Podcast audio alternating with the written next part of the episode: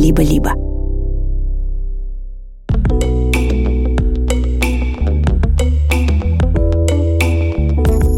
Здравствуйте, друзья! Это Дима Зицер и подкаст «Любить нельзя воспитывать» в студии «Либо-либо». На этой неделе я снова отвечал на вопросы мам и пап, бабушек и дедушек, детей и учителей. Мы говорили о том, как помочь мальчику перестать быть агрессивным. От чего у сына может быть низкая самооценка? И как быть, если девочка 12 лет к ужасу мамы хочет посещать уроки о важном? Любить нельзя воспитывать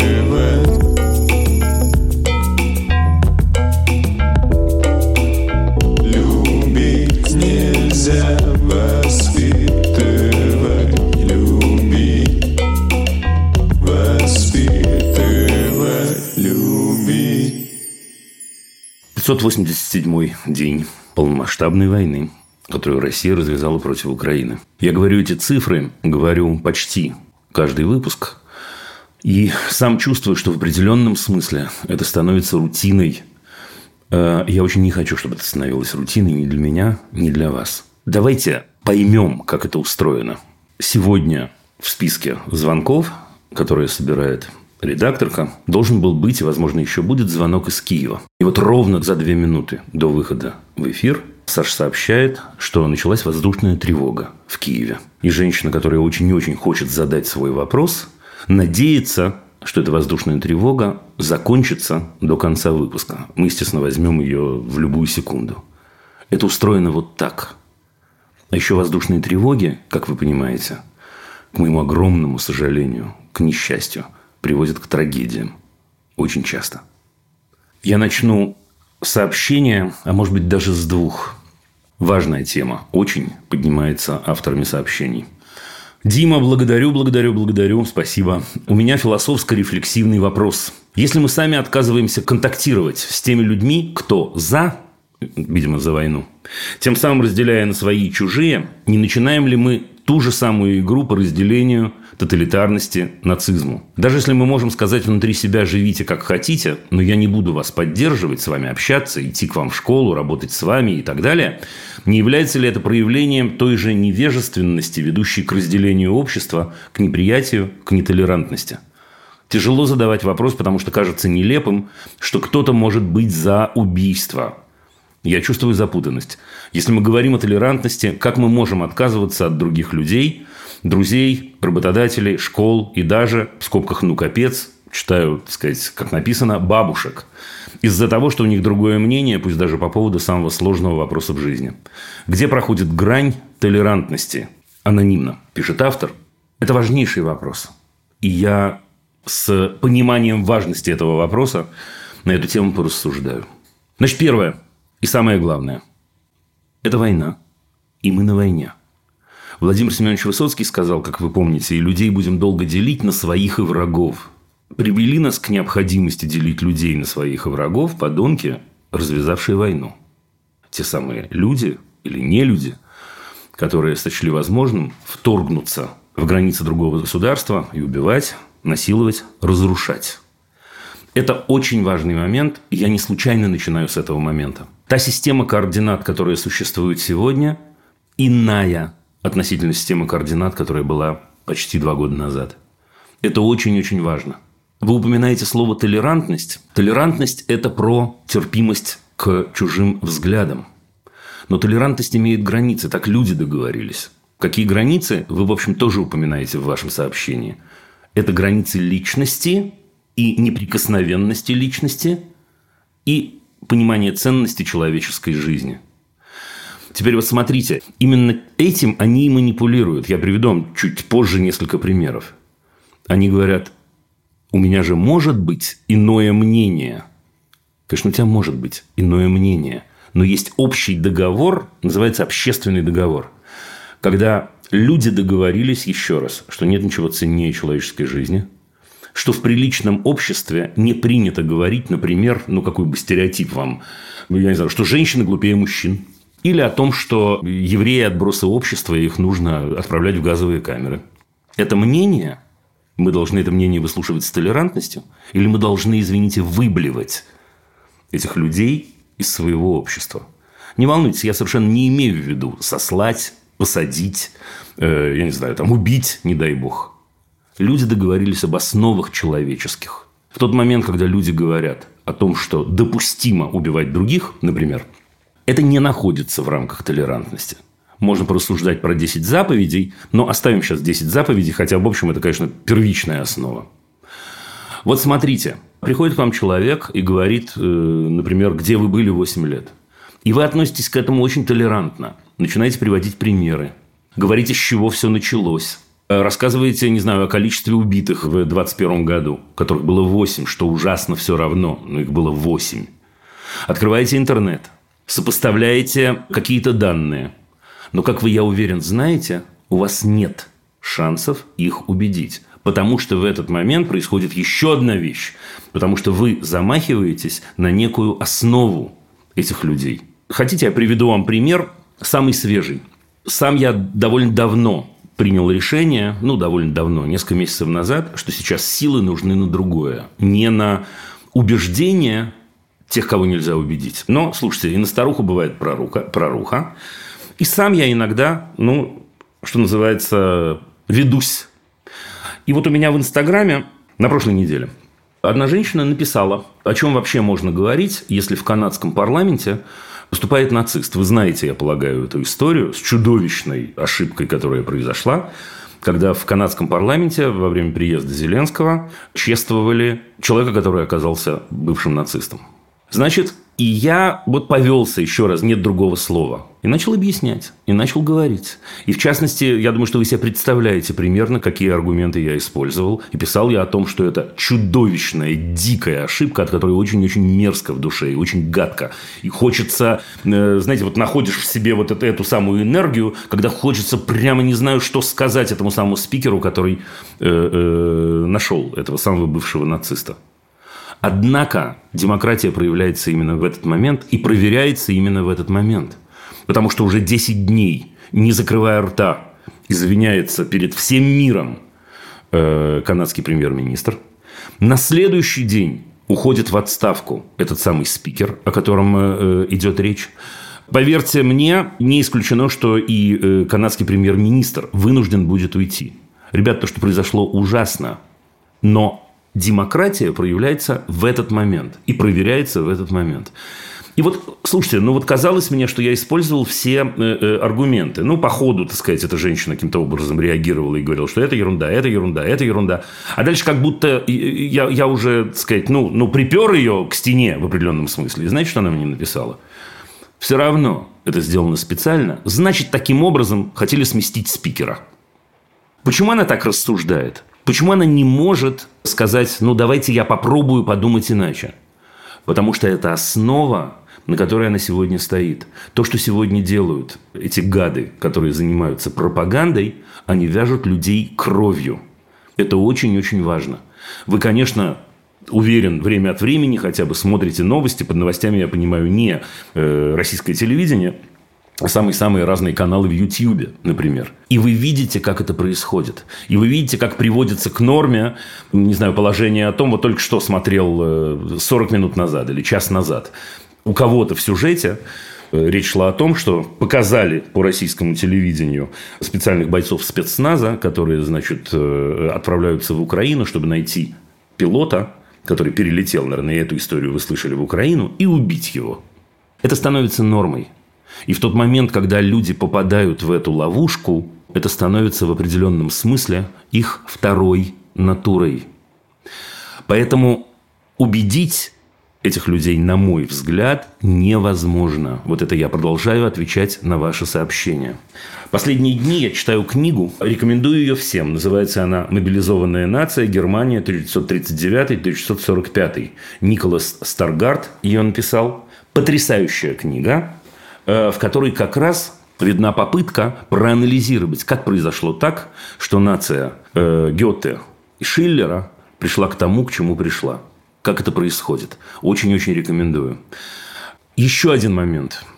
Слушайте, я последний человек, который скажет вам или скажет кому-то «рвите отношения с бабушкой». Напротив, я думаю, что вы слышали это и в предыдущих выпусках. Я советую изо всех сил э, держаться и не рвать связи с родными. И договариваться о том, что есть темы, которых мы не будем касаться, потому что они бабушки. Но при этом помнить нужно вот о чем. Это вирус, и этот вирус заразен.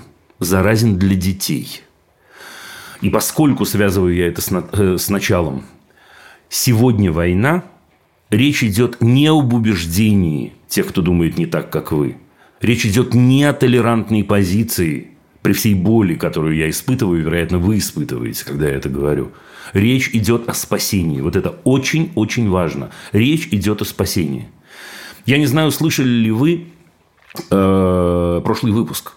В прошлом выпуске э, в «Любить нельзя воспитывать» написала девочка из восьмого класса и написала о том, как она одинока, как она обнаружила, что все окружающие без исключения поддерживают СВО, поддерживают войну.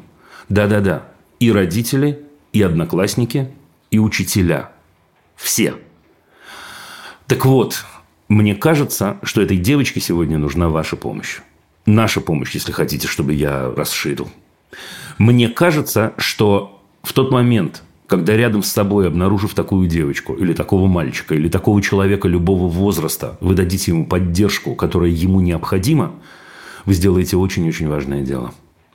Я понимаю вот это ощущение, э, что сегодня, когда рядом с нами находится какой-нибудь человек, который оправдывает убийство, оправдывает насилие, оправдывает воровство, оправдывает разрушение, мы, ну, как люди, чувствуем ответственность и хотим сказать ему, это не так, остановись.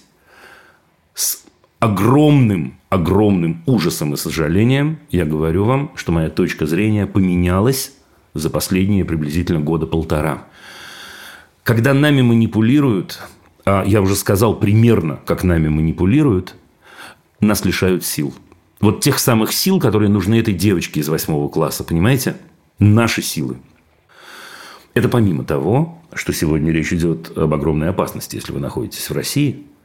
И помимо того, что я очень-очень советую вам поберечься в этом смысле. Потому что, вероятнее всего, силы нужны вашим близким.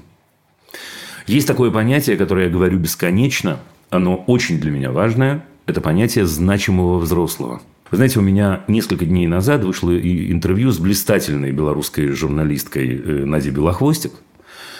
Мы с ней старые товарищи. Э, ну, вот так получилось, что, значит, она попросила дать интервью для ее канала. И, знаете, я вспомнил, как бывает иногда, внутри интервью, особенно когда это разговор друзей, вдруг у меня всплыло какое-то воспоминание. Оно есть там, но я в двух словах вам его расскажу, потому что это об этом. Было мне лет 10 приблизительно. И к нам в гости пришли друзья друзей моих родителей. Очень-очень известный артист, которого я до этого видел по телевизору. Будучи маленьким, и в прекрасных детских спектаклях он играл и так далее. Значит, и, ну, как-то я там покрутился с родителями и ушел к себе в комнату. А в коридоре у нас э, стояли книжные шкафы. И вот этот человек, он, видимо, решил со мной поближе познакомиться. Э, пошел ко мне в комнату и походя снял книгу с полки. И это была книга «Воспоминания маршала Жукова». И дальше сейчас я произнесу одно бранное слово, вы меня, пожалуйста, простите, но это цитата, и цитата, которая на меня повлияла очень-очень сильно. И вот он сел так рядом со мной, что-то перекинул со мной парой слов, открыл эту книгу, открыл ее прямо на портрете Сталина. И вот так вот я до сих пор помню его палец. Он вот ткнул пальцем в этот портрет так, что мне казалось, что сейчас он этим пальцем проткнет этот портрет. И он сказал мне, вот он самый главный мудак. Это цитата. Ребята, это был значимый взрослый, это был очень значимый момент. А, я, конечно, до этого слышал имя Сталина, и мои родители от Сталина были не в восторге, хотя они не были никакими диссидентами. В этом смысле были замечательными, лучшими на свете родителями, но советскими людьми. А вот человек, которого я уважал заочно, который сформулировал это так, как при ребенке не формулируют, но кто мальчику 10 или 11 лет говорит, вот он самый главный мудак. А он сформулировал. Это была какая-то, не знаю откуда до сих пор, вырвавшаяся из него боль. И это повлияло на меня очень-очень сильно. Вот что такое значимый взрослый. Ребята, если вам повезло, В определенном смысле это везение, и вы не подвержены этому самому страшному, мерзкому вирусу, найдите людей, для которых вы можете стать значимыми взрослыми. И еще одно сообщение, ребята. Э, вот так вот у нас сегодня, сегодня построена программа, но еще и потому, что, видите, у нас э, один из диалогов пока подвис. Я очень-очень надеюсь, что мы поговорим со слушательницей из Киева. Это сообщение в ту же тему. Тоже сегодняшнее. Здравствуйте, Дима. Дочь 12 лет, 6 класс. Ходит в государственную школу. Весь прошлый год был для меня мучением в связи с внедряемой идеологией.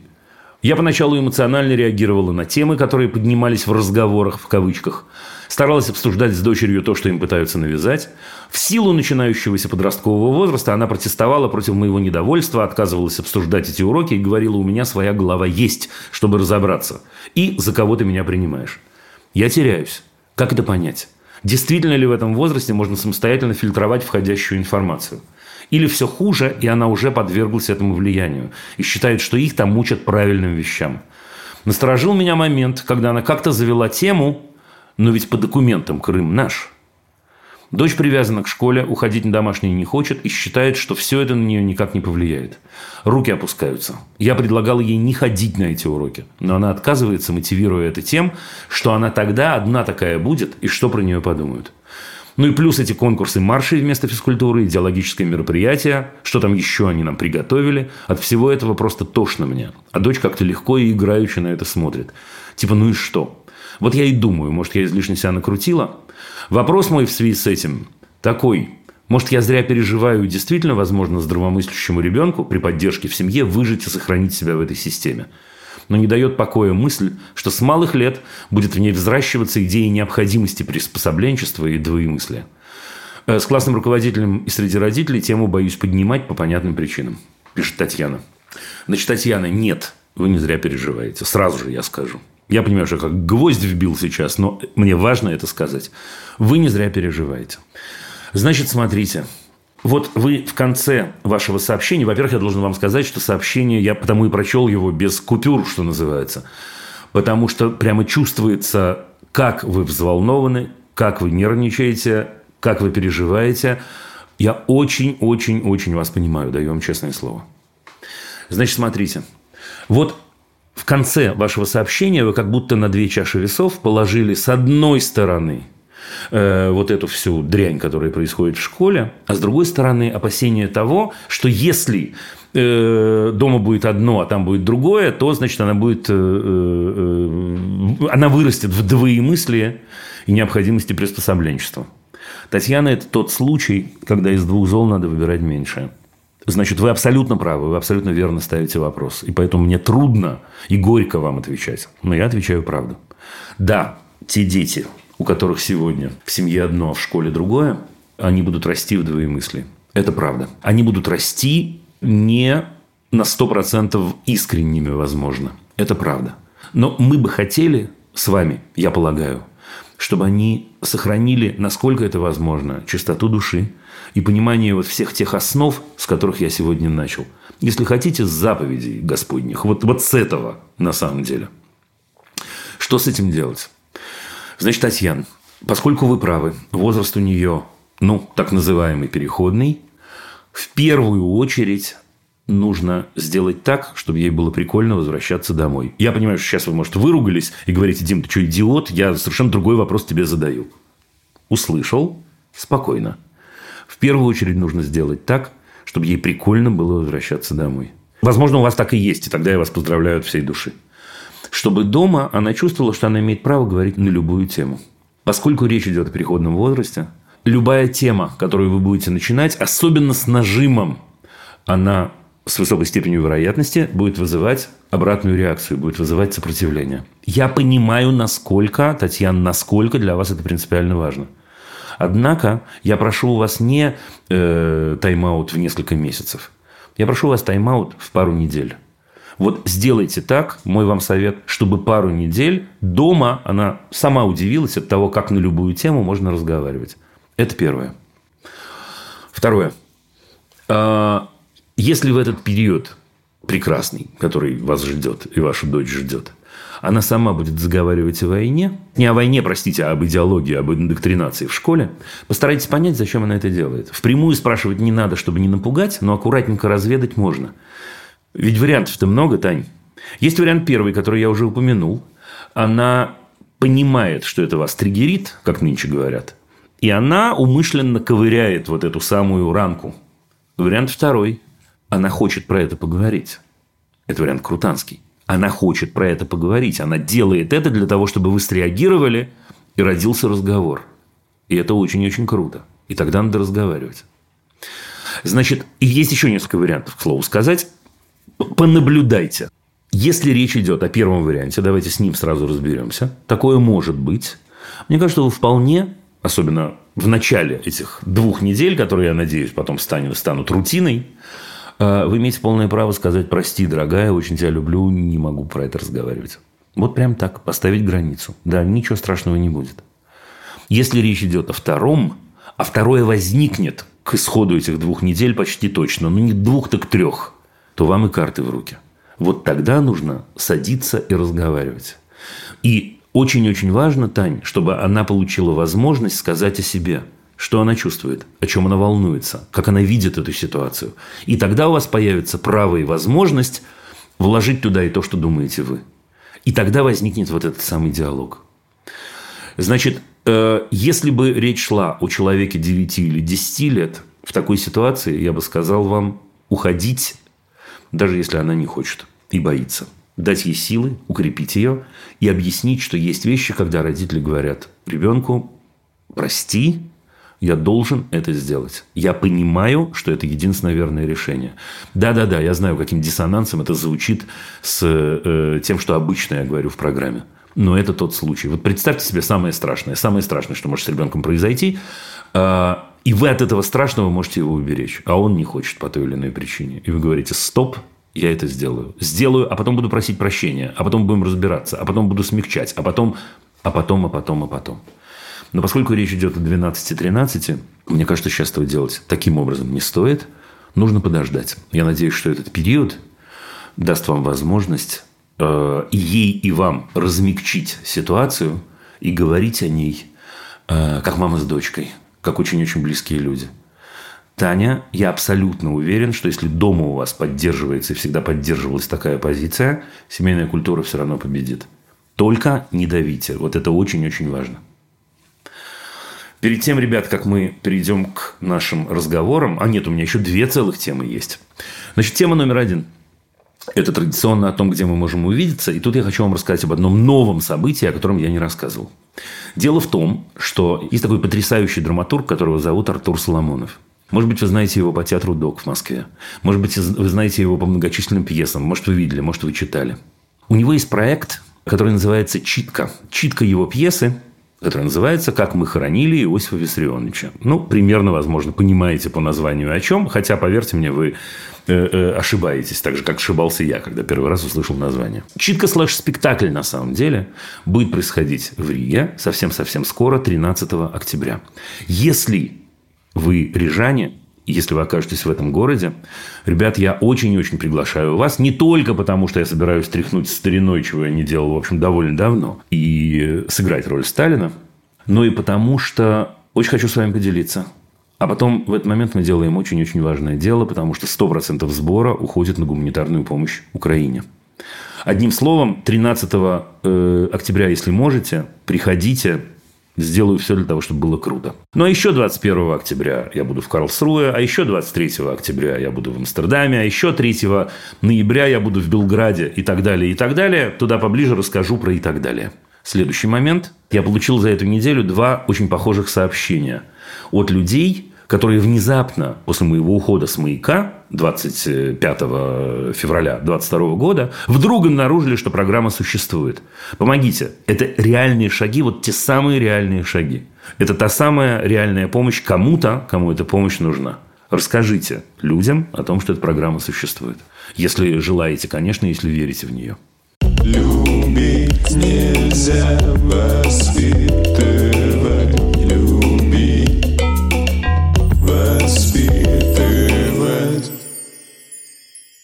К нам вернулись наши друзья и партнеры из сервиса подбора психотерапевта «Мета». В ближайших выпусках мы вместе будем делать целую рубрику. Мы назвали ее «Взрослые вопросы» и посвятили родительству и психотерапии. Значит, надо сказать, что иногда к нам приходят вопросы от взрослых, которые не связаны с детьми. Взрослые, которые хотят разобраться в отношениях с своими родителями или в отношениях с партнерами. Такие вопросы мы обычно не берем, ну, потому что все-таки стараемся сосредоточиться, сосредотачиваться на детско-родительских или детско-взрослых отношениях. Однако в рамках нашей дружбы с сервисом Мета Несколько слов и на тему этих вопросов я скажу с огромным удовольствием. Ну вот, например, на этой неделе нам написала девушка, которая хочет уйти от своего мужа. У них есть годовалый ребенок, а муж постоянно дает обещание измениться, обещание он не выполняет, ограничивает свободу девушки и ребенка, он жесток, агрессивен. Так вот она спрашивает, как выйти из этих отношений и как потом объяснить это ребенку. Что касается второй части вопроса, я с огромной радостью помогу вам, когда придет время. А вот что касается выхода из взрослых отношений, возможно, это тот самый случай, когда стоит обратиться к нашим коллегам из сервиса Мета. Слушайте, я хорошо знаю, что решиться на терапию бывает непросто. Иногда нам кажется, что проблему легче решить, поговорив с другом за чашкой чаю, съездив в отпуск и так далее, и так далее. И вообще, что лучше нас самих никто не понимает, что происходит в нашей голове со стороны. Но я должен вам сказать, что именно психотерапия – это один из способов взглянуть на себя со стороны, взглянуть на свои чувства, на свои поступки. Поэтому я рекомендую вам обращаться к специалистам, конечно, когда вам это необходимо. Если вы давно собираетесь начать или возобновить психотерапию, наши друзья из Меты могут помочь. А мой промокод – метазицер – латиницей, даст скидку в 25% на первую сессию с психотерапевтами сервиса. Ссылка и промокод, как всегда, в описании эпизода. Любить нельзя воспитывать.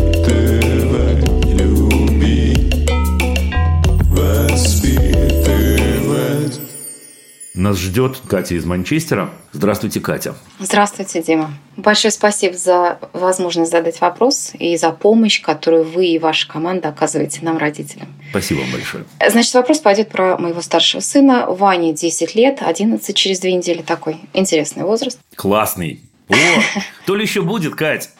Знаю книжку про бесполезность воспитания да, да, да, да, подростка, соответственно, уже, уже прочитали. Ура! Да, Дим, я считаю, что у Вани очень низкая самооценка. Это начало угу. проявляться давно. Я приведу примеры. К сожалению, угу. за последний год мы, родители, эту ситуацию ухудшили. Я разверну. И вопрос будет из разряда, как ребенку помочь, при том, что он от помощи отказывается. Значит, тревожные знаки проявились э, года четыре назад, когда от разных учителей в течение разного времени ко мне приходил такой фидбэк. Ваня очень вежливый, спокойный, рассудительный мальчик, но он очень тихий. Он себя ни в чем не проявляет, он ничего нового не пробует, он руку не угу. поднимает, он не раскрывается.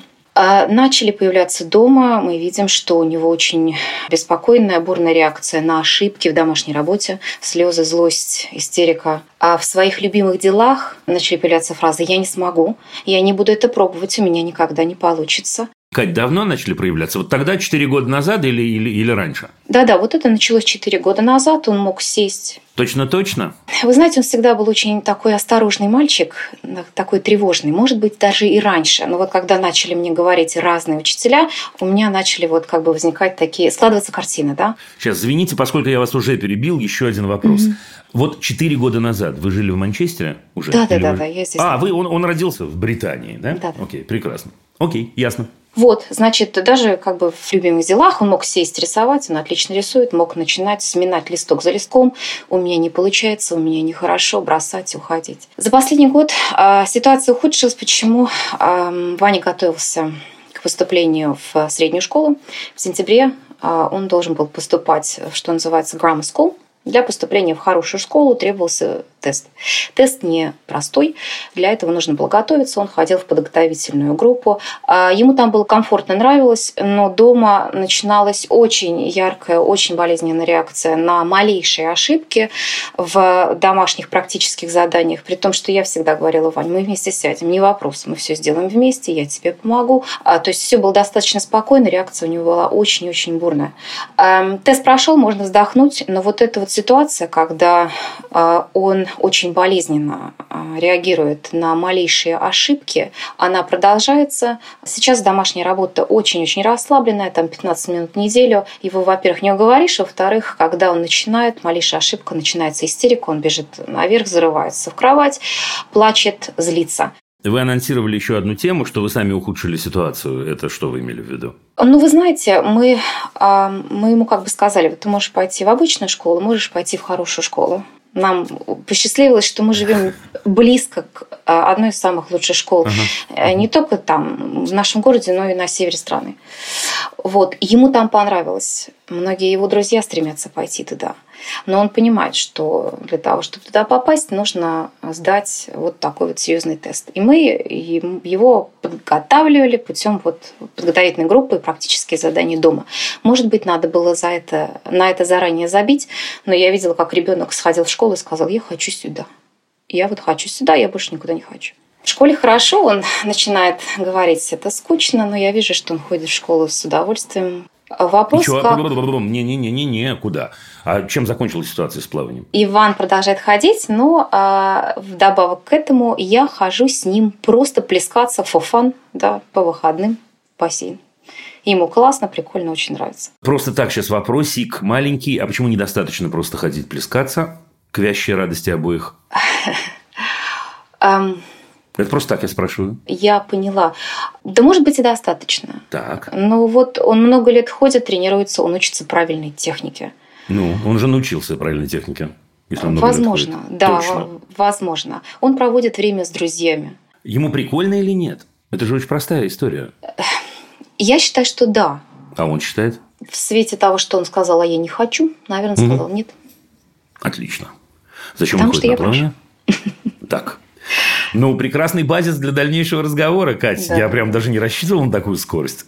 Потрясающе. Вопрос, Давайте вопрос. А, как ему помочь найти эту самость, найти в силы себе, поверить в себя, при том, что он от помощи отказывается. Помощь предлагали. Ну вот смотрите, давайте я на двух примерах, которые вы мне сами подсказали, я попробую порассуждать. Значит, в школу сам он поступить не может. Не способен. Да. Не способен. Ничего не поделаешь. Такой мальчик не способен сам без мамы, не способен поступить в школу. Обязательно нужна мамина значит, усилия, поддержка и так далее. Принять решение о плавании он сам не может. Откуда возьмется у него вот эта самость-то, стесняюсь спросить. Верно. Наверное. Ну, следовательно, давайте рассуждать. Что будем делать? А, следовать его решениям. Класс! Как мы это будем делать? Как мы с собой-то справимся, Катя? Ну, самое сложное. Вот это нам... самый сложный, да, вот это ну. самое сложное. Видимо, те свободы, которые мы, мы даем как-то в других областях, они этого не хватает. Катя, у нас умный мальчик. Да, очень. Честно, умный мальчик рассуждает хорошо и так далее. Очень, да? абсолютно. Я бы на вашем месте поговорил с ним вот примерно как мы сейчас с вами разговариваем. Э, не на тему того, что он слабенький, ни в коем случае, а на тему того, что, ну, я что-то подумал, а что я в каждой бочке затычка у тебя, извините, да? Ну, выберите верную лексику. Слушай, а тебе-то, вот давай, вот по, по чесноку, что, что скажешь, что и сделаем. Да? Тебе нужна эта помощь? например. Вот давай предположим, ну давайте вот кейс, да, кейс с плаванием. Приходит человек, или вы ему говорите, Вань, ты приходишь, говоришь, я не хочу больше плавать. Слушай, у меня в этот момент, говорит Катя, мама Катя говорит, у меня в этот момент, как у любой мамы или почти любой мамы, в голове происходит замыкание. Потому что мне кажется, что я должна тебе помочь наоборот, как бы. Я должна тебя укрепить. Я хорошая мама, что? Это правда, можете похвастаться. Да, должна тебя укрепить, должна тебя убедить, потому что это такое важное дело и так далее. Но я вот что-то подумала, а может, не должна? Угу. Вот, Вань, одну секунду вот сейчас помешкой и скажи – по-честному скажи, какой бы моей реакции ты хотел. Вот пофантазируй. Вот как будто у тебя есть волшебная палочка, ты можешь так в мамину сторону махнуть, и мама даст реакцию ровно как ты хочешь. Вот прям поиграйте с ним в это волшебство, пусть он это сформулирует. Mm, это интересно. Да у вас будет такая почва для размышлений и радости, и слез, возможно, и знаю, объятий и так далее. Честно, он таким образом вам подскажет что-то, что я не могу подсказать. Потому что всяко может быть, хотя, судя по всему, ему-то не надо было, конечно, чтобы его убеждали ходить на, на плавание. Это первое. Второе. Я бы проанализировал, сколько таких кейсов плавания есть в вашей совместной жизни. Например, я считаю, что обязательно нужно есть морковку. Обязательно. Вот мне я прочла, обязательно нужно есть морковку. Журнал здоровья, значит, стучит в мое сердце э, через бабушку, долетевший до меня. Окей. Может выясниться, что этих мини-ловушечек у вас, извините за выражение, дофига. А если таких мини-ловушечек дофига, то наш умный Ваня, значит, он хорошо же учится, и он научился как и следует умному, хорошему, чудесному, тонкому мальчику. И делает, что заказали, то и делает. Чему учили, и научили. Соответственно, я поздравляю вас от всей души, что ему 10 лет, потому что мы все успеем, я гарантирую, абсолютно, просто гарантирую. Если будем делать, успеем, конечно. Но все надо размыкать. Надо размыкать. Знаете, какой у меня есть прогноз, который вам, скорее всего, понравится? Э, если вы действительно сможете отойти в сторону и Э, быть такой в определенном смысле мамой по вызову в этих ситуациях. Да? То есть котик, когда тебе нужна мама, которая скажет, давай, Ванюха, давай, значит, на плавание пойдем. Я буду такой мамой. Все, нет проблем. Без заказа не буду. Давай так. Или давай мы с уроками справимся. Блин, ты что, давай уроки. Нет, нет, как скажешь, так и будет. Да? Э, если произойдет такое быстрое отступление ваше, не исключено, что совсем скоро он э, будет растерян. И это хороший эффект, не пугайтесь да, он должен растеряться для того, чтобы модель поменялась, он должен, ну, обалдеть немного. А дальше может произойти ситуация, когда он придет и попросит помощи впервые. Да, помощи. да, это интересно. Потому что в тот момент, когда он попросит помощи, как вы понимаете, помощи просят, на самом деле, крутые, сильные и так далее, а не наоборот. И это будет такой тук-тук-тук-тук знак, что вот, все, отлично попросил помощи, это первый шаг вот к тому, чего вы хотите, к самости к этой самой. Я осознал, что я с уроками не справляюсь. У меня есть несколько вариантов. Вариант первый – забить, вариант второй – соврать, вариант третий – обратиться к маме за помощью. И спасибо, Дим, это интересно, потому что разговор с ним, ну, в частности, о плавании, был несколько друг, с друг, под другим углом, да, не о том, ну, хорошо, вот какой ты хочешь решение такое будет. Разговор был о другом. Вань, меня тревожит, что ты теряешь интерес в деле, который ты очень всегда любил. Чем тебе помочь? Тебе помощь нужна? Вот так вот мы начали разговаривать о помощи, и там с ужасом нет, мне не нужна помощь, ни с кем не хочу говорить. Другой угол. Ну, сначала, ну, правильно, ну, конечно, Катя, ну, давайте я вас... Доктор, может, не надо? Давайте я, пусть вам, я, я вас подразмажу немножко, давайте, пусть вам достанется немного этого. Да не, ничего страшного не будет. Но вот смотрите, сначала же мама Катя, лучшая на свете, она построила такой фундамент, а дальше, после того, как она построила фундамент, под которым закопала нашего Ваню, да, я, слушай, меня тревожит, ты опять не удовлетворил нас? Ты опять, ну что, на этот раз ты теряешь интерес. Да, у тебя за что не схватишься, все у тебя, значит, не в попад. Я преувеличиваю, извините. И после этого, да, тебе помощь нужна. Мам, ну какая помощь? Я опять, э, об, э, так сказать, извините, да, подставьте слово. Не-не-не-не-не-не-не. Давайте еще чуть-чуть я вас рульну. Но вообще-то, вот вы даже сейчас э, в проброс сказали такую фразу, ничего страшного в ней нет, но она любопытная. Вань, ну какое решение ты захочешь, такое и будет. От кого такое и будет? От него. А вы зачем вообще? Вы кто? Вы в качестве кого участвуете в этом обсуждении? Он и сам может привести его в реальность. Господи, мам, я решил, это на будущее. Сейчас еще такого нет, но мы же хотим туда прийти. Мам, слушай, я принял решение, что на, на плавание я больше не хожу. Отличный вопрос. Хочешь ли ты про это поговорить? Не почему. Почему это жестковатый вопрос все-таки для... Да? Кроме этого, последнее. Я просто мимо не могу пройти. Ну, просто жалко. Вот вы говорите, он теряет интерес. Сколько лет он занимался плаванием? С 8 недель жизни. Очень долго. Ну, почти 11 лет. Катя, вы прикалываетесь? Нет. И он не потерял интерес до сих пор. Он какой-то у вас суперпостоянный человек. Нет, нет, нет. Вот как? до сих пор. Вот это последнее Что? было. Мам, я не хочу больше. Ну так он занимается этим всю жизнь. А у вас что, всю жизнь все одно и то же? Ну точно же нет. Да нет, конечно. А что, вы интерес не меняете? А... Что, надеюсь, что да. Ну так очень хорошо, что он поменял интерес. Ура! Ура! Поздравляю вас с замечательным, гибким, чудесным Ваней. Развивается мальчик. Да не то слово. Даже, я бы сказал, с запаздыванием, потому что я бы на его месте послал плавание пару лет назад. Но это другое дело. Да? Окей, okay, окей. Okay. Супер. Спасибо, Дим. Пока. Удачи вам. Пока. Ваня, привет. Любить нельзя воспитывать. Любить, воспитывать. Прилетели ребята. Ирина из Германии на линии у нас уже. Ирина, здравствуйте. Очень приятно. Здравствуйте. Очень рада возможности задать вам вопрос. Давайте. Значит так, на, на прошлой неделе Филипп, 12 лет, пришел из школы очень расстроенный и в слезах. Когда я спросила его, что произошло, он рассказал, что сегодня по дороге из школы в автобусе произошел конфликт. Он и трое его друзей вели себя слишком вызывающе. Как это, так сказать, он сам так рассказывал. Что делали? Мы очень громко смеялись, мы очень громко разговаривали, мы там э, чем-то кидались, задевали других детей. Это школьный автобус. Вот, один мальчик сделал ему замечание, попросил вести себя потише. Но, тем не менее, так сказать, вот придя домой, у него была такая очень бурная реакция, он очень сильно плакал, очень сильно кричал, э, был такой очень, очень возбужденный и злой. Э, Я его спросила, говорю, сынок, если ты считаешь, что твоя жизнь и твои правила, почему тогда ты так плачешь? Хороший вопрос. Он подумал, сказал, мама, ты знаешь, э, я чувствую, что я обидел человека. Так. Вот отсюда возникает вопрос, как мне помочь ребенку справляться с э, вот такого рода агрессией. Это не единичный случай. Я понял. Так, Он вообще взрывной такой, да? Вообще, да, редко, но метко. Вот, редко, но метко. Самый распространенный сейчас вопрос. Он родился в Германии? Нет, он родился в Москве, но, но грудничком уехал в Германию. А, ну, почти Да, да, родился, да. все нормально. Нет, я просто проверяю, вы, так сказать, да, последние два года приехали или нет? нет, Всё, нет, мы понял, 16 понял, лет нет. уже здесь, да. Значит, смотрите, для начала я бы с Филиппом поговорил вот на какую тему. Он хочет изменить эту ситуацию или нет? Да. Потому что сейчас он сказал Он сказал, словами. да.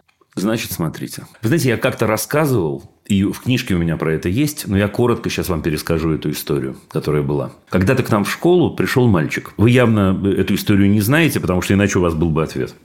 Когда-то к нам в школу пришел мальчик, он пришел класс в четвертый приблизительно, но тогда все... У нас не было тогда еще до конца школы, а все остальные были младше. Он был супер агрессивен. Это было что-то невозможное. Потом мы узнали, что э, с чем-то связано, у него действительно непростое детство было. Но неважно. Он был супер агрессивен. И вот когда, э, например, он с кем-то встречался в коридоре, вот он видел человека, он был уверен, что этот человек идет по коридору против него. Знаете, вот бывают такие люди, которые считают, что все в автобусе едут против них. Вот специально, значит, они родились, туда залезли в этот автобус, чтобы ехать и раздражать этого человека. Он был устроен вот так. И поэтому у него очень короткий был период от момента, когда он человека видит, чувствует раздражение и бьет просто. Просто бьет. И такого было очень много. Теперь представьте себе, он был самым старшим в школе, самым крупным, значит, да? Ну, и а малыши – это же одно удовольствие их лупить, правда? Да? В кавычках, естественно, но с его стороны – да. И вот я в какой-то момент подумал, что нам с этим делать. Как вы понимаете, до меня огромное количество народу ему уже говорило о том, э, что хорошие мальчики так не поступают. Правда? Ему говорили о том, что нельзя обижать слабых, ему говорили о том, что не надо бить никого, ему все это говорили. И самое глупое с моей стороны было бы начать петь ту же песню. Поэтому я говорил с ним совершенно другую тему. Первый и главный вопрос, который я ему задал. Слушай, а вспомни, пожалуйста, что ты делаешь за секунду до того, как ты бьешь. И он вспомнил довольно быстро, я дам вам очевидный ответ, и он действительно был очевиден. У меня сжимается кулак. И тогда я сказал ему, я говорю, слушай, дружище, давай попробуем с тобой провести такой эксперимент. Вот ты заметил, что у тебя сжался кулак? Разожми его. Он говорит, а дальше? Я говорю, а дальше бей, если хочешь.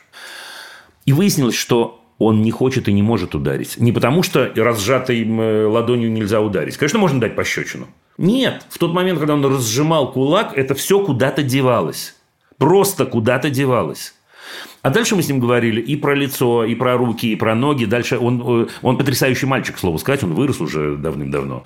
Да, но потрясающий. Он в какой-то момент сам придумал такой прием, э, когда он увидел человека в коридоре и только чувствовал, что сейчас кулак будет сжиматься, он разворачивался и убегал. То есть он убегал от человека, которого он же хотел побить. Дальше с этим можно работать. Есть книжки у меня «Любить нельзя воспитывать. Глава тела как педагогический инструмент». Есть для взрослых, правда, видео, но, может, вам имеет смысл посмотреть «Свобода от воспитания», коротенький видосик. Я вообще довольно много про это говорю. «Вторая натура», там тоже есть глава такая и так далее. Это способ номер один, в который я верю свято. Просто это вот мой главный способ. Я даю вам честное слово, у меня не было ни одного сбоя за всю жизнь. Вот, вы понимаете, речь идет о тысячах детей. Ни одного сбоя. Но есть способ номер два. Называется детский психотерапевт, между прочим. Да? И если по той или иной причине, либо вы чувствуете, что вам трудно туда идти, либо что-то не получается, а он готов на то, чтобы получить помощь. Нет, нет, мы уже ходили на самом деле. Ну, все. Мы уже ходили к школьному и... Не к школьному, надо не к школьному, надо, чтобы он чувствовал, что это его индивидуальные, это индивидуально им занимаются. Не всеми по чуть-чуть, а индивидуально им. Но я бы, ей-богу, шел вот этим простым путем. Потихонечку и вспомнить, э, из своей жизни привести ему примеры. У вас же тоже, как и у меня, и у любого человека, тело реагирует раньше, раньше чем мысль очень часто. Да. Ну, так вперед. Может быть, перед этим действительно прочтите вот эту самую, то, что я посоветовал, и видосик посмотрите тоже одним глазом. Все. Дим, извините, пожалуйста, можно еще коротенько на эту же тему?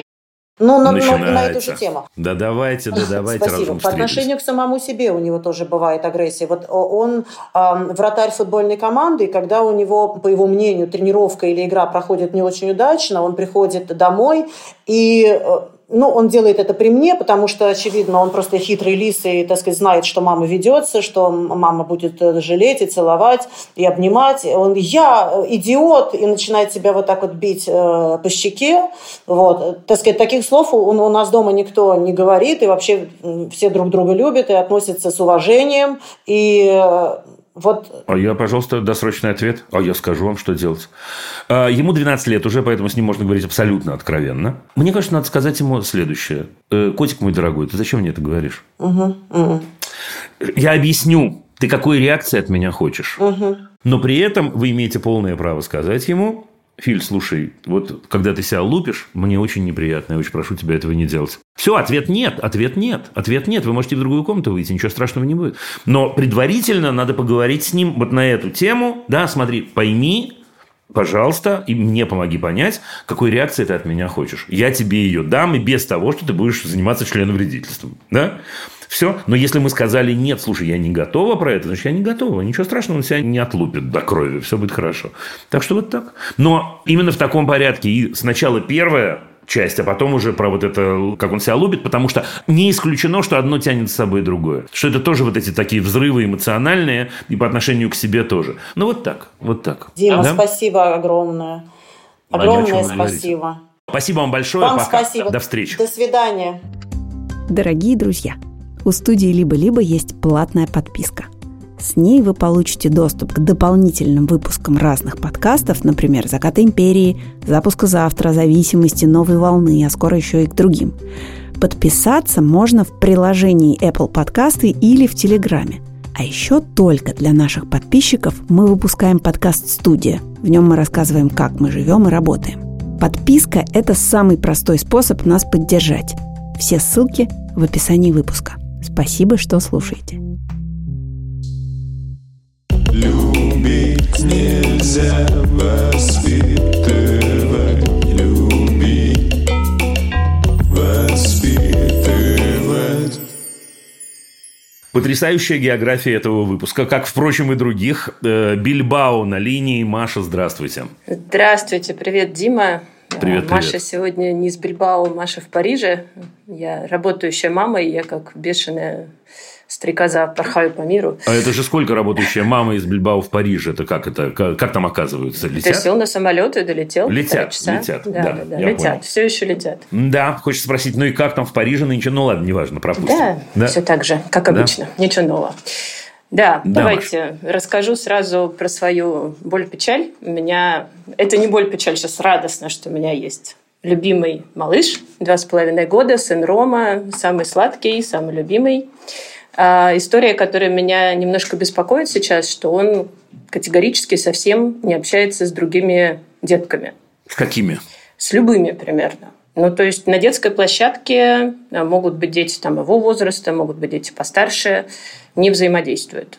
Мы в Испании, да, это понятно, что у нас такая среда социально активная. Может подойти какой-нибудь ребенок там, с игрушкой, предложить ему поиграть или А просто Рома? там, попытаться во что-то вовлечь. Рома скажет «нё-нё-нё», развернется и уйдет. Если пытаться как-то его ну, вовлечь и пофорсировать, закончится истерикой. Так, первая часть ненаказуема. Дальше. Окей. Дальше, собственно, в детском саду, он сейчас вот месяц уже ходит с сентября в детский сад, нам воспитательница то же самое принесла, и, может быть, как бы в России, в России мы бы это и не заметили, Но в Испании комментарий воспитательницы был, что э, вот все хорошо, но играет либо сам один в углу, либо готов играть с ней. С детьми не взаимодействует никак, не играет. Так. И вот ну, по ее словам это ну, странновато как-то для них. Ну-ну-ну-ну-ну-ну. Секунду, давайте короткая интервенция. Что она предлагает? Пока ничего не предлагает, А. потому что времени мало прошло. Она скорее задала вопрос, как бы всегда ли так, и вообще он у вас как с другими детьми-то когда-нибудь играет, там, в семье, где-то еще. Ответ нет. Ну вот для испанки сложно понять, что да, вот бывает так, что нет в семье других детей. Ну, с далекого севера люди, понятное дело, что ты скажешь. Да? Вот, поэтому вопрос, собственно, ну, стоит ли беспокоиться, пытаться ему как-то помогать, либо, если помогать, то как? Нет. И второе, у меня есть такое, ну, как бы подспудное, может быть, чувство вины, потому что когда я пытаюсь, ну, спросить его, почему ты не хочешь поиграть? Вот смотри, какой там симпатичный мальчик подошел, давай с ним там поиграем в мячик. Он мне обычно отвечает, типа, он маленький, но я играю только с мамой, или я играю только с большими. Вот. М, Примерно так. У меня есть ощущение, что не может ли это вызвано тем, что как-то, ну, у него, может, не хватает внимания от взрослых. Да нет, хотелось бы, Ну, конечно, и на гулянке, Хотелось бы на гулянке, я вас понимаю, самому бы хотелось. Слушайте, ну давайте так. Э, Во-первых, мне кажется, что трогать его до трех лет не надо вообще. Прям, прям не надо. Про кризис трехлетия мы понимаем, правда? Можно не разжевывать. Вроде пока до нас не дошло, не докатилось еще. В том-то и Мгм. дело, в том-то и дело. Я хочу, чтобы докатилось, и мы посмотрели, что будет. Ну, прикольно же понаблюдать. Да? А, потому что, может быть, слушайте, все что угодно. Мой вопрос обычный что-то в этой программе. Вы всегда бы в Испании жили? Вы недавно приехали? Вы давно приехали? Мы недавно приехали, мы прилетели 24 февраля прошлого года из Москвы. Ну, успели на последний прямой рейс, собственно, по понятным причинам. По понятным, да. Вы вдвоем, втроем, вчетвером, как у вас семья устроена? Мы вдвоем. То есть я, муж, мой муж э, из Испании, собственно, поэтому мы... А, вы втроем таким Да, образом. нас трое. Да. Но все равно, Мгм. даже при том, что у вас потрясающая семья, я абсолютно в этом уверен, все равно есть этот момент изменений и нервозности, и понятно, что он Конечно. не, не помнит ничего и так далее. Окей, есть такие рамки. В этих рамках все равно что-то такое происходит. Абсолютно норм, что чувствуя эту некоторую тревожность, в этот момент у него э, возникает спрос на маму в первую очередь. И так до трех лет возникает спрос на маму. Ну, давайте упомянем просто, что до трех лет, в принципе, мама – это предмет меня. Вот это важно. Да, вот это модное слово или научное слово «сепарация», да, которое используют в три года, не совсем точное, на мой взгляд. Но в данном случае его употребить, конечно, можно и нужно. Но имею вопрос. А как у нас с друзьями, с детьми этого же возраста? Вот плохо. У нас как-то с друзей... Вот я хочу с э, мамами в детском саду как-то законтачиться на эту тему. Давайте. Пока у меня Давайте. было несколько попыток с какими-то друзьями общими, примерно того же возраста, его вывести погулять, куда-то съездить, но эффект тот же самый. Нет, не играет. Да нет, и- э, э, ну. Нам не надо, чтобы он играл. Нам надо, чтобы э, мамы и папы сидели, выпивали прекрасную, не знаю, риоху, да, или что у вас там, да. И дети тоже как-нибудь тусовались, мешая мамам и папам, да, иногда. Чтобы это была такая тусня, чтобы он пронаблюдал разные нормы. Спокойно, вообще без вот этой дидактики, без вот этого напора. Пусть он учится сейчас спокойно, все нормально. Просто пусть посмотрит. Потому что я понимаю, что у мамы его точно был э, непростой год последний, мягко говоря. Еще раз, я еще раз это упоминаю, потому что это фактор. Может быть фактором, точнее так. Может быть фактором. Ну все, поэтому пусть мама э, с папой и с другими мамами и папами расслабятся, потусят. Это, это прекрасно. В общем, расслабляться, тусоваться, веселиться. Да, но только это, это всегда хорошо. Это вообще наш путь, Маша, я должен вам сказать. Да, и вам того же желаю. Но при этом чуть-чуть позаботиться о том, чтобы компания была гетерогенная, что называется. Да? Разные люди, чтобы были, разные люди, разные дети и так далее. Супер, спасибо. Не парьтесь. Отличный совет. Короче говоря, не парьтесь. Если вдруг в три года и два месяца вы скажете, а возы ныне там, чего не будет, вероятнее всего, ну просто, ну, почти точно. Ну, тогда пишите, звоните, мы возьмем, когда в догонку, мы прям всегда берем э, без очереди и, и разговариваем. Супер. Спасибо вам большое. Пока-пока. Было очень приятно пообщаться. Взаимно. Спасибо большое. Любить нельзя воспитывать, любить, воспитывать. И, ребята, до Москвы мы добрались, видите? Дмитрий, здравствуйте. Здравствуйте, Дима. Ну, как вы? Что скажете? А, Хочу сказать вам большое спасибо за то, что вы делаете. Ну, это как будто я напросился. Ладно, спасибо. А, Это дает мне, правда, какую-то мотивацию продолжать заниматься тем, чем я занимаюсь. Ура. Хорошо. А чем вы занимаетесь, если не секрет, тогда? У нас маленький театральный кружок. Клево. И я училка по актерскому мастерству. Клево. Ситуация, значит, украли у ребенка сумму небольшую, но мой вопрос такой, что мы можем с этим сделать как педагоги? И вообще, что правильно сделать, как правильно реагировать? А, Нужно ли это обсуждать с родителями детей? Вообще, что нужно делать? Может быть, не знаю, ну, установить камеру условно. Я понимаю, что, допустим, собирать всех и устраивать какую-то показательную там Порку не стоит. да, порку, да, да, выворачиваете карманы, ай-яй-яй, как же так? Не стоит. А что делать? Про карманы сейчас вам расскажу одну историю. Вот, а что делать, не знаю. Так, возраст детей скажите мне, пожалуйста. Возраст детей от 13 до 17. О, не совсем, чтобы маленькие. Так, и количество народу, сколько вас там? Ну, или, вернее, сколько было народу, когда была совершена эта кража? Ну, приблизительно человек 25 их. Вот. Много, много. Давайте чуть подробности. А как обнаружилась кража вообще? Как, что, человек, у кого что там, что пропало? Мгм. Да, один из детей написал после того, как уже закончили занятия, когда ехал домой в метро, написал э, по WhatsApp, что вот так и так, думал, может быть, я где-то потерял или что-то, но сейчас, как бы проведя какую-то логическую цепочку, обнаруживаю, что, скорее всего, украли, не хочу никого показывать пальцем, но как будто бы украли, вот. Такая вот история, что помогите, ну, грубо говоря, вот так. Все, последний вопрос. Это не, это не- он не случайное честное слово. Сколько украли-то? Полторы тысячи. А вот когда он написал это в WhatsApp сообщение, все, на этом история закончилась? Или было после этого он вернулся и с вами разговаривал? Нет, нет, нет, это было уже, ну, то есть это было уже поздно, уже некуда было возвращаться, мы поздно заканчиваем занятия, вот, и как бы сейчас мы находимся как раз в той ситуации, когда мы, педагогическая наша команда, озабочены этим, э, как вообще этот решить вопрос, то есть э, как вообще из этого выйти, из этой ситуации всей. Нет, эту ситуацию надо открывать, выхода нет. Да, эту ситуацию надо открывать. Нужно, мне кажется, делать отдельное занятие на эту тему. Ну, не занятие, а прям разговор серьезный, не длинный. Нужно говорить о принципах, на которых вы стоите. А еще, мне кажется, между прочим, давайте, чтобы я не забыл, мне кажется, надо вернуть эти полторы тысячи от студии. Мгм. Э, Понимаете почему? Потому что в этот момент вы дадите деньги действительно небольшие, да, но вы дадите пример ответственности. Окей, это произошло в нашем кругу.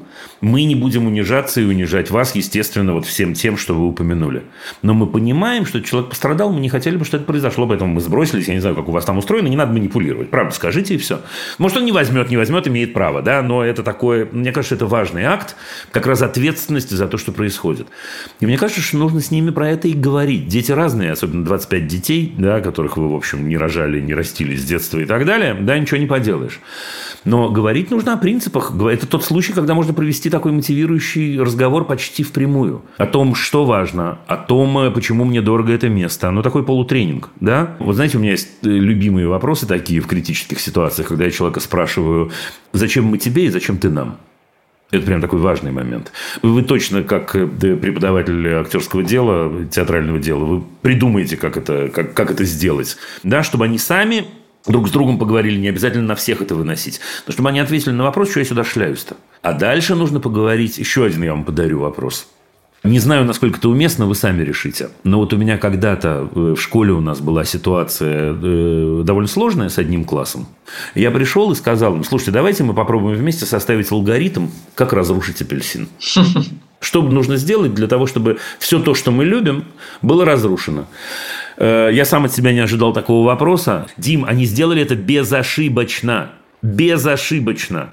Там был пункт, что нужно потерять доверие. А как разрушить доверие? А нужно сделать это и это и это. А почему доверие связано со всем остальным? Все, больше бы я не делал ничего. Вообще. Вообще. Может быть, еще я бы сказал такую фразу. Ну, слушайте, если здесь находится тот человек, который это взял, если вы захотите эти деньги подбросить, э, то, не знаю, эта комната э, открыта ближайшие 20 минут, никто ни за кем не следит. Ну, вдруг. Ну, вдруг. Такое, да, как помните, как в «Идиоте» Достоевского, да? Да, когда он подбрасывает бумажник везде. Ну, такая возможность исправить Да, э, да, да. как бы какую-то ошибку, шалость. Но мы не давим на это, мы не давим на это, мы не давим на это, и мы не разрываем это на части. История про карман, которую я хотел рассказать, я рассказывал ее, э, ну, мне кажется, до войны рассказывал э, на «Маяке». Поэтому перескажу. История такая, историю знаю из первых рук. Значит, дело происходило в какой-то религиозной школе еврейской, неважно, в Израиле. И человек, э, его бес попутал, он спер кольцо какое-то у кого-то. Он был юным, совсем ему было вот там 10-12 лет. А это мальчики. Да, и мальчиков-то было человек 10. Значит, и он рассказывает, что у него это в кармане лежит. Значит, ну а куда он денет десятилетний мальчик? Что, зарывать пойдет, да? Ну вот лежит в кармане. А сразу как-то хватились, тык, я не помню, подробности не помню. И он, значит, довольно жестко им сказал, давайте э, э, рассказывайте, кто взял, кто не взял пятое, десятое. Все молчат, и он молчит, значит, бледный от ужаса. Он говорит, окей, тогда я сейчас пройду и засуну руки вам все в карманы. Он, значит, засунул руку в карман первому, сказал нет. Второму, он сказал нет. Этот, предположим, стоит пятым. Да? Третьему нет, четвертому нет. Засовывает руку ему в карман. Там лежит это там кольцо, предположим, я правда не помню уже. Он говорит нет и идет дальше.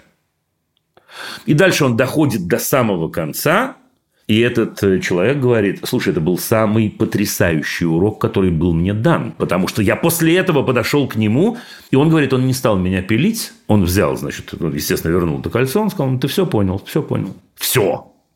Угу. Прикиньте, это крутая история. Это крутая история. Еще раз, не знаю. Да-да. Крутая история экстремальной педагогики, да. Это правда. Да, хотел сказать, не знаю, можно ли совать детям руки в карман, и уверен, что нельзя на самом деле. Но история достойная того, чтобы быть рассказанной. Короче говоря, вот так. Пойдет? Окей.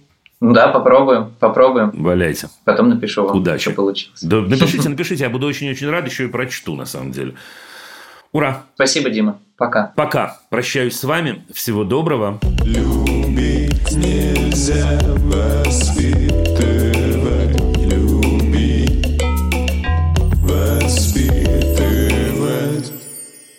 Ребят, ну вот э, у нас на самом деле должен был быть еще один разговор, но я рассказал вам об обстоятельствах нашей зрительницы и слушательницы из Киева. Ну и вот, соответственно, мы переписываемся и ждем, что, может быть, до конца выпуска она успеет. Давайте сообщение. Привет, Дима. Меня зовут Андрей. Мне 17. У меня такой вопрос. У меня нет девушки, и мои родители слишком сильно переживают на эту тему. Меня эта тема беспокоит намного меньше.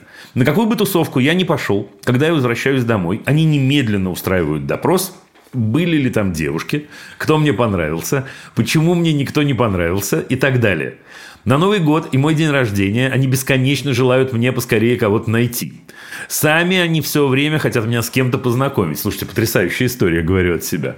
В итоге все это приводит только к противоположному. Я уже начинаю не ходить на какие-то встречи, чтобы потом избежать допросов. Я очень от этого устал. Как мне поговорить с родителями и попробовать прекратить это все делать? Я попробовал, но это ни к чему не приводит. Мама сказала, что если я эту тему не хочу обсуждать, то значит я ничего не хочу обсуждать, и что значит наши отношения очень плохие. Еще сказала, что дети ее подружек прекрасно все могут обсудить, что я один такой. В целом мои родители прекрасные, но на этой теме их клинит, особенно маму. Дима, что делать? Андрей. Я, если бы мы разговаривали лично, попросил бы вас привести примеры подобных тем, на которых их клинит. Что-то мне подсказывает, что тема не одна такая. Ну вот, да? Это штука номер один. Штука номер два. Я бы, конечно, попробовал вас раскрутить в личном разговоре. Э, почему им это кажется таким важным. Но не то, чтобы вам э, под 70, понимаете, они волнуются, что вы, я не знаю, не найдете девушку, не образуете семью и так далее. Что касается совета, ну, давайте я дам вам совет. Значит, если клинит маму, разговаривать надо с папой. Это совет номер один. И, пожалуй, он главный. Мне кажется, Андрей, вам нужно поговорить с папой. И с папой посоветоваться. Даже немножко и сказать, слушай, я не то чтобы озабочен поиском девушки, но мне очень-очень тяжело. И можете даже сказать, как вы говорите мне, мне вообще-то это довольно сильно усложняет общение, потому что я не понимаю до конца, почему вам это так важно, или маме это так важно, но я хорошо понимаю, что э, меня это напрягает довольно сильно. И дальше сказать им обязательно, вы прекрасные, вот как вы мне говорите, чудесно. Вы прекрасные, вы замечательные. Но на самом деле, ну, хотелось бы как-то, пап, чтобы ты мне помог, немного. Результатом этого разговора может быть несколько вещей. Может, папа скажет, окей, я все понял, да, давай ты расслабься, а мы поговорим с мамой, и все будет хорошо.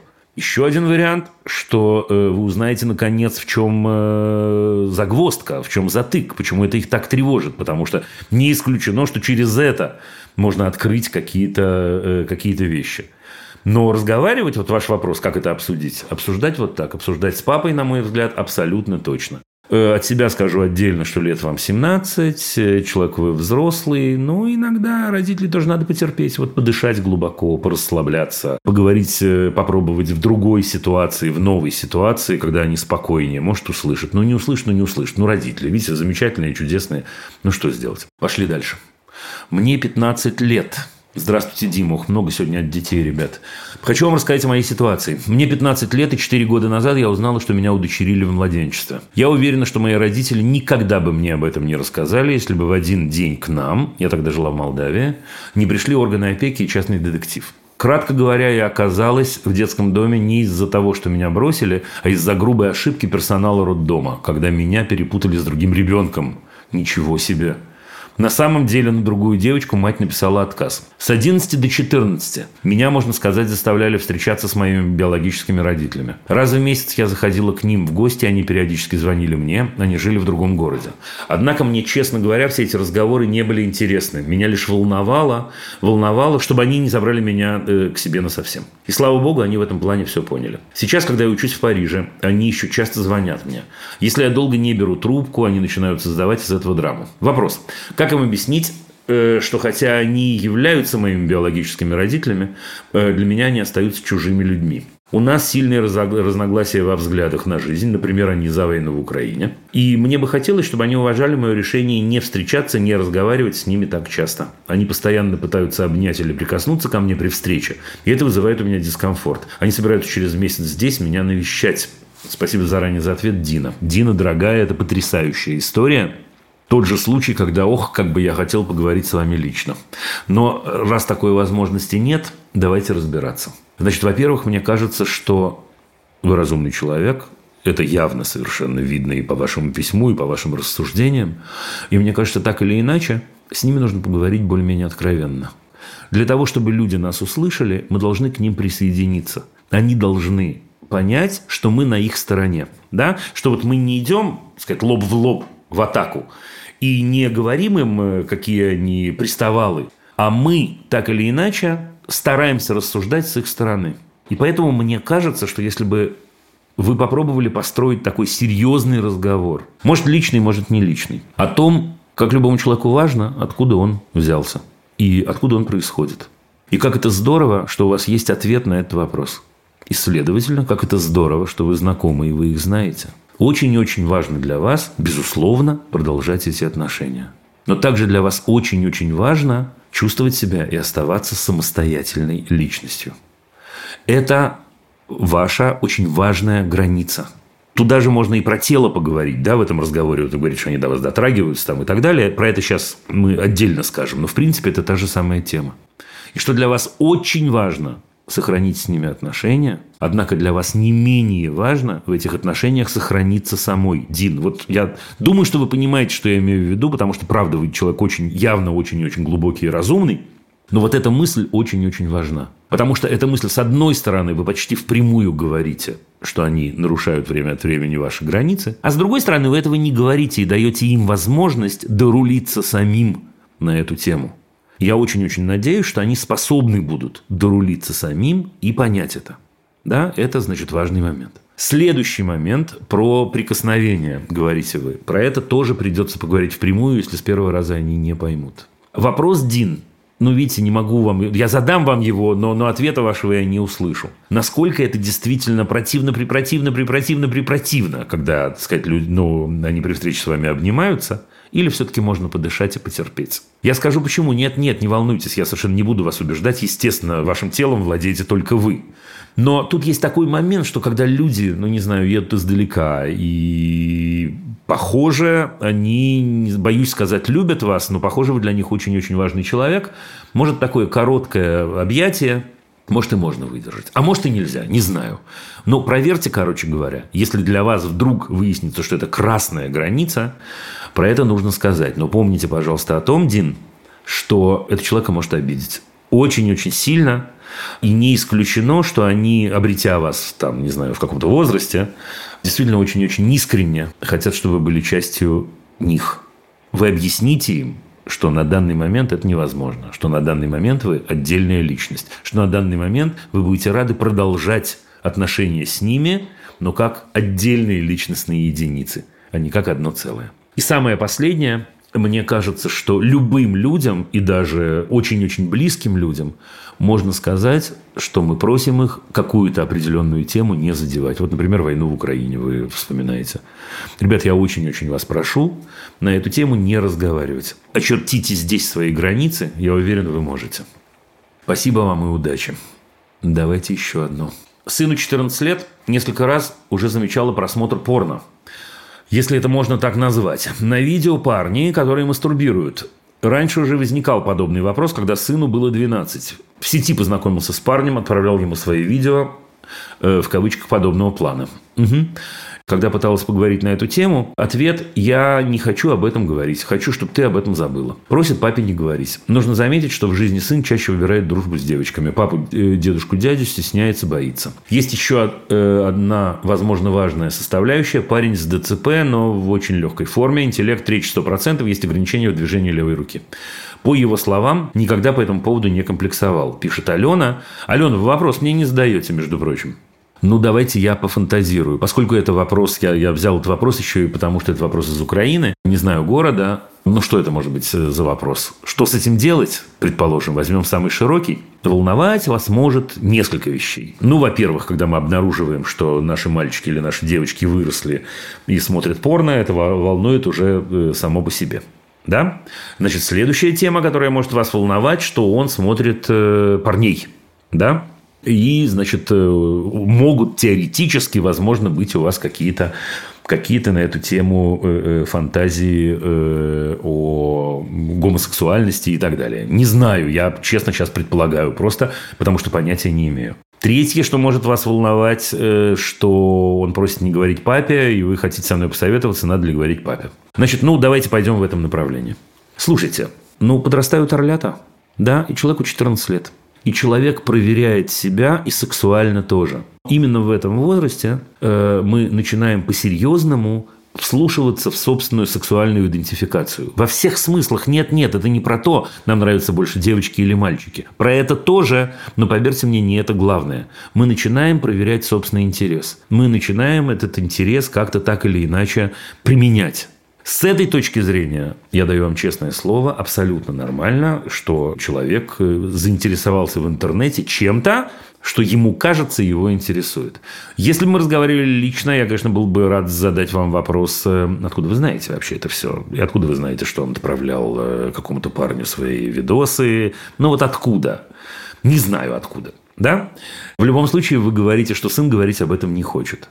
Ну а вы бы вот честно сейчас я вас спрашиваю, честно-причестно, Ален, а вы бы хотели поговорить? Вот сын спросил бы вас, ну, не очень жесткий вопрос, но вопрос интимный. Разве вы не сказали бы сыну, слушай, это интимная жизнь моя, я не хочу про это разговаривать? И вы правильно бы поступили. И мне кажется, ваш сын 14 лет тоже говорит, мама, это моя личная жизнь. Я хочу, чтобы ты об этом забыла. Но справедливо, разве нет?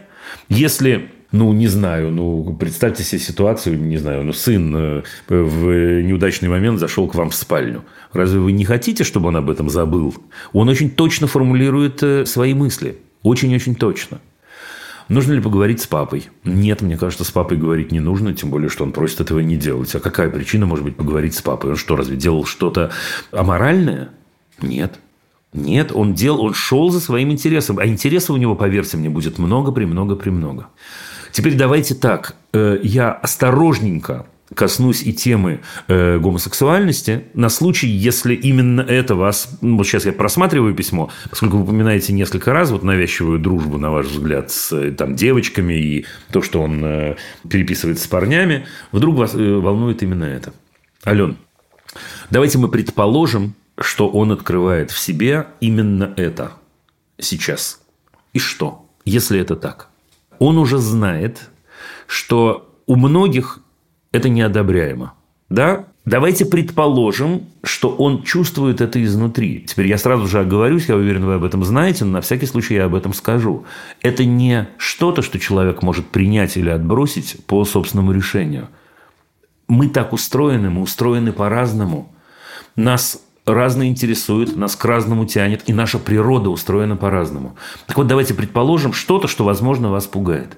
Представьте себе, что он действительно боится, стесняется и чувствует, что весь мир против него. Ален, это какой же ужас, если и мама окажется против него. Что бы ни было, мне кажется, очень здорово и очень правильно, я очень желаю этого вашему мальчику и вам, кстати, тоже, чтобы он хотя бы к одному человеку мог прийти и поговорить об этом. И сказать, слушай, я вот чувствую такие странные, э, или не странные, а приятные какие-то ощущения. Или, мам, да, мне нужно с кем-то посоветоваться, мне не с кем, кроме тебя.